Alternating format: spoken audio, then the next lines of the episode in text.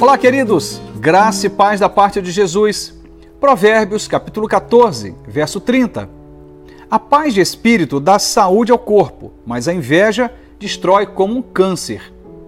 É comum você observar as pessoas tentando separar o que é do corpo, da alma e do espírito, como se pudéssemos fracionar, fragmentar a complexidade do que é a vida de um ser humano.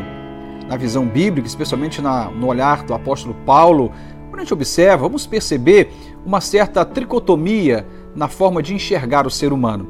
Um homem que é percebido como tendo um corpo, tendo uma alma e tendo espírito, mas que essas coisas não, não podem ser desassociadas, separadas, fragmentadas.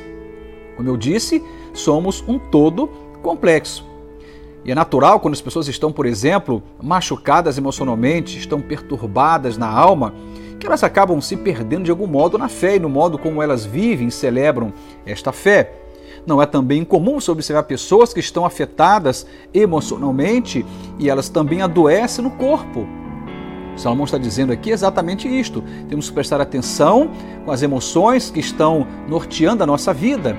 Que tipo de sentimento estamos alimentando a nossa alma? Porque dependendo do sentimento que você alimenta, você se perde, você adoece. Ele diz assim: a paz de espírito dá saúde ao corpo.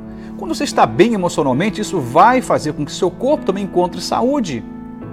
Quando você está mal emocionalmente, você certamente vai adoecer também fisicamente. Podemos avaliar, por exemplo, hoje, inclusive, com tanta ciência, com tanta pesquisa, com tanta coisa voltada para esse fator e esse fenômeno, que são as doenças psicossomáticas, fica ainda mais evidente. Não podemos descuidar do nosso coração. Inclusive, a Bíblia vai dizer que de tudo que temos que guardar, devemos guardar o nosso coração, porque do coração procedem as decisões, as escolhas, as saídas da vida. E no meio desse destaque, que é a questão emocional e como isso interfere no corpo, Salomão traz aqui um ponto ainda mais específico. Ele fala da inveja. Ele diz assim: Mas a inveja destrói como um câncer. Um dos sentimentos que ele destaca que pode transtornar a sua vida, adoecer o seu corpo, de fazer adoecer não somente emocionalmente, mas adoecer fisicamente, e é natural que isso vai gerar doença também a nível espiritual, ele chama aqui atenção para a inveja. A inveja ela está muito ligada à ingratidão.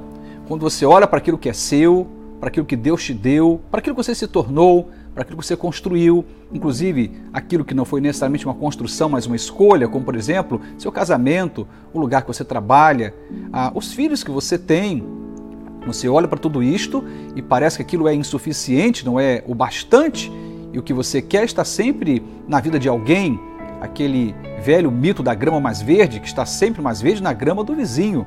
E a gente começa então, sem perceber, por esse caminho da inveja, praticar uma profunda ingratidão, esquecendo aquilo que temos, de celebrar aquilo que recebemos de Deus, acreditando que o melhor está lá, na vida do outro, naquilo que o outro tem, naquilo que o outro construiu.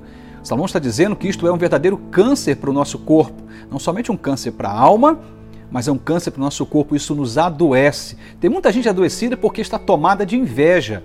E o que pode nos libertar da inveja, não, não tenha dúvida, é a gratidão.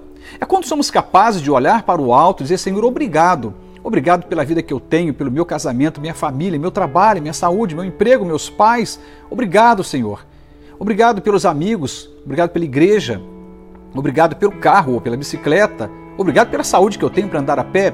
Quando a gente começa a agradecer, sem sombra de dúvidas, a gratidão é um grande antídoto para a inveja. Porque você passa a olhar para o outro e para aquilo que o outro tem, não tomado por esse sentimento avassalador que machuca, que traz amargura, que gera ressentimento, que perturba a alma, que é a inveja. Que Deus nos ajude a sermos mais gratos e celebrarmos, inclusive, a Ele e ao reino dele por aquilo que recebemos da parte dele. Que Deus nos cure desse caminho ou nos liberte desse caminho da inveja. Queremos sim ter saúde no corpo e saúde na fé. Para isso, precisamos olhar com carinho para o nosso coração e não permitir que a inveja seja uma companhia presente. Que Deus nos ajude. Amém.